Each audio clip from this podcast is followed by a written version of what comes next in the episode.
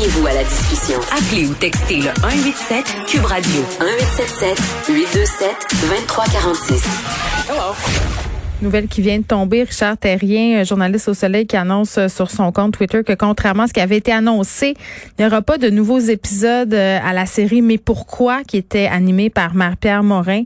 Euh, selon Richard Terrien, Z a choisi de ne pas euh, continuer, de mettre un terme à la production. On n'a pas fait de commentaires supplémentaires. On sait que les tournages, quand même, étaient déjà enclenchés. On avait approché certains intervenants, donc j'imagine que ça se produit dans la foulée des nouvelles accusations euh, contre Marie-Pierre Morin qui ont été dévoilées là, il y a quelques semaines par le journal de la presse. Elle avait été à Tout le monde en parle suite à ces nouvelles allégations-là pour essayer de s'expliquer euh, des explications qui avaient passé, euh, j'ai envie de dire quand même assez bien pour le public, c'est mon impression, mais peut-être moins pour les gens du milieu. Et quand les gens du milieu décident que tu n'as plus la place que tu devais avoir dans le milieu, on peut imaginer ce que ça veut dire pour la suite. Est-ce que Z sera le premier à laisser tomber l'animatrice? Je serais quand même, euh, je vais être curieuse euh, de voir ça. Donc voilà, Marie-Pierre Morin qui ne poursuit pas son talk show à Z. On change de sujet complètement. On se parle euh, d'un article qui a été publié par mon collègue Louis-Philippe Messier. Vous savez, Louis-Philippe Messier, là, dans le Journal de Montréal, qui a un beat un peu terrain, là, il couvre un peu ce qui se passe à la ville de Montréal. Puis quand je dis à la ville, je parle pas politiquement, là, je parle sur le terrain de la ville de Montréal, beaucoup intéressé notamment euh, aux euh, itinéraires du campement Notre-Dame. On lui a parlé, mais cette fois-ci, on parle à quelqu'un, au personnage, si on veut, euh, de son papier, Marie-Ève Baril, qui est une infirmière qui travaille dans la rue auprès des personnes aux prises avec des problèmes de toxicomanie. Elle est là. Marie-Ève, salut. Bonjour. Bon, est-ce qu'il faut dire Barry ou Baril? Ah, Barry. OK, parfait. Barry, mais ça dérange pas. C'est pas. Non, mais non, mais ça dérange certains, là. Je vais dire ton nom euh, comme il se prononce, là, en tant que fille qui se fait toujours malmener son nom de famille. Je te comprends. Donc, Barry, euh, Barry, c'est ça. Euh, Marie-Ève Barry est infirmière auxiliaire. Donc, tu travailles euh, pour la clinique urbaine L'Agora. Peut-être avant qu'on jase un peu plus de ce que tu fais sur le terrain, nous dire un peu qu'est-ce que vous faites à la clinique L'Agora.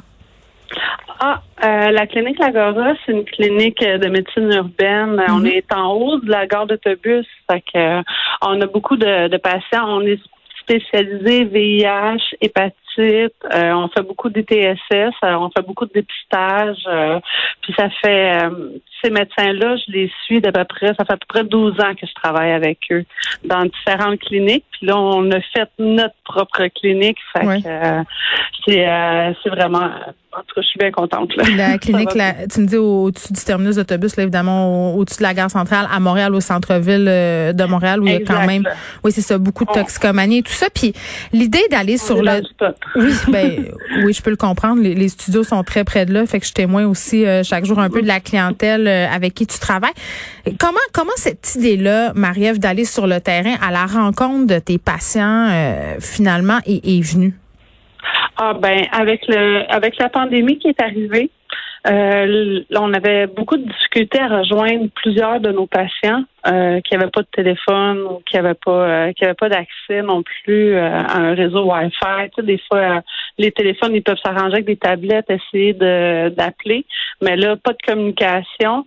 Fait que là, on, était très inquiets par rapport à plusieurs de nos patients. Et puis, on voulait on voulait aussi avoir des prises de sang. Tu sais, des fois, des, des tests sanguins pour nous autres, c'est très important. Quand on même quand on parle au téléphone, si on veut vraiment approfondir euh, un bobo ou quelque chose, il faut vraiment aller faire des prises de sang.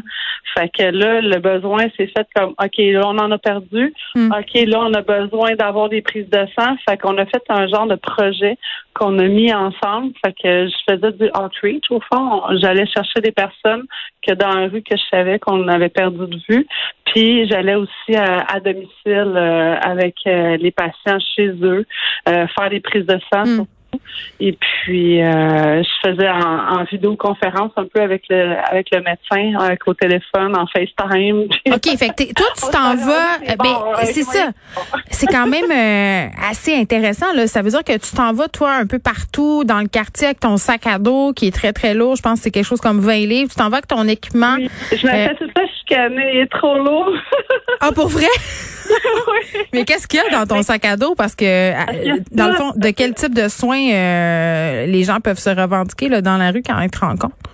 Ben c'est quand quand je me retrouve devant quelqu'un qui a soit un malaise ou soit qui me parle, tu sais justement qui se sent pas bien. Mm. Des fois, il faut que je regarde la tension artérielle. Euh, mettons, ça pourrait être la glycémie qui pourrait être pas bonne. Euh, euh, tu sais, des fois aussi, j'ai dans mon sac à dos, j'ai tout ce qui est de prise de sang aussi à faire. Ouais. Et puis comme comme on a parlé aussi, j'ai même une, une lumière frontale, parce que des fois les lieux sont pas adaptés non plus au travail d'infirmière dans, un, mm. dans un domicile. Fait que euh, j'ai tout qu'est-ce qui qu'est-ce qui m'était nécessaire. Puis j'avais aussi des revues, tu sais, des brochures aussi de, euh, tu sais, ok, cette personne-là a besoin d'un problème de, consommation.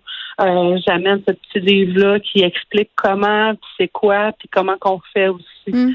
Euh, mettons pour avoir une injection sécuritaire. Qu'est-ce que qu'est-ce qu'ils t'ont appris tes patients que tu vois en dehors de la clinique? Parce que je, suis quand même sur cette impression qu'on voit trop souvent euh, les gens qui vivent dans la rue ou qui ont des problèmes de toxicomanie comme étant une espèce de groupe homogène, alors que c'est nécessairement pas si le cas que ça. Ah non, non, non. Moi, je trouve que chaque humain est différent, là, puis chacun a ses, a ses problématiques, mais aussi ses forces.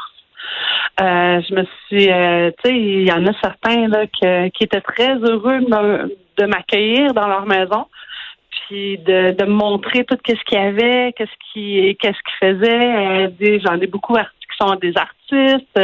J'en ai d'autres aussi qui, qui voulaient me montrer leur, leur chez eux. Puis dans la rue aussi euh, d'avoir le contact avec les, les patients, d'aller les mm. voir, puis de qu'ils se livrent plus aussi. Parce que dans un bureau médical, des fois, c'est c'est pas approprié vraiment pour les, mettons, les confidences euh, ou approprié pour euh, certaines discussions. Mm. quand on va dans leur milieu, quand on va vers le patient, je trouvais qu'on avait un plus, là, un petit quelque chose de plus qui fait comprendre pourquoi qu'on a tel mécanisme dans la vie, pourquoi qu'on prend telle décision face à un autre choix. Euh, ça, ça, ça l'amène au côté humain. Oui, puis j'imagine parce que c'est moins intimidant, justement, euh, ils acceptent peut-être davantage de se faire tester ou de se faire soigner? Oui, puis non. Oh, OK. ben, c'est pas nécessairement. C'est que des fois aussi, il faut attendre la personne soit prête. Je comprends. Des, parce que dans la rue, j'en ai rencontré plusieurs qui n'étaient pas en, état, mm-hmm. euh, qui, ne pouvaient pas euh, avoir un jugement éclairé sur qu'est-ce que je demandais ou qu'est-ce qu'il y avait de besoin. Mais qu'est-ce que tu fais dans ce temps-là? Ben, j'essaie de créer des liens parce que euh, quand on, quand ils vivent dans la rue, euh, c'est une question de survie. Hein. Euh, puis faire confiance à quelqu'un, c'est pas toujours facile. C'est pas nécessairement où ils l'ont déjà fait puis ont été, tu sais, ils ont été abusés ou whatever. Mm-hmm. Des fois, ils peuvent, ils font pas confiance à n'importe qui. Fait des fois, je donne, je donnais des petits rendez-vous check. Là, je repasse dans une semaine, on va voir comment ça t'est arrivé. Puis là, si t'es prêt, tu vas pouvoir, tu vas pouvoir venir me voir. Euh, je comprends. Ben, j'en ai, ah, j'ai pas ma carte d'assurance maladie encore. Fait que là, ah, on va retravailler là-dessus. Fait c'est, c'est du, c'est, un gros cheminement. c'est, c'est pas tout le temps bon non plus, là, euh, point de vue statistique, là. Oui, je comprends. oui, mais toi, je... de, de personnes. Oui, oui, mais toi, tu, tu, réponds en quelque sorte à des besoins qui sont urgents, là. C'est ce que je comprends. Là, euh, est-ce qu'il y en a beaucoup des infirmières comme toi qui font du terrain comme ça? Ben, on n'est pas beaucoup, surtout pas comme infirmière auxiliaire comme moi. Euh, il y en a quelques-unes qui en font, puis ils font tous un très bon travail, euh, mais j'en, j'en, connais pas beaucoup. J'en connais peut-être deux, trois, pas plus. Bon, mais c'est vraiment intéressant euh, comme démarche, Marie-Ève Barry. Merci beaucoup de nous avoir parlé. Marie-Ève Barry, qui est infirmière auxiliaire et qui travaille pour la clinique urbaine L'Agora. Marie-Ève qui se promène dans les quartiers centraux à Montréal pour donner des soins infirmiers aux gens qui sont pas nécessairement en capacité de se rendre dans une clinique physique.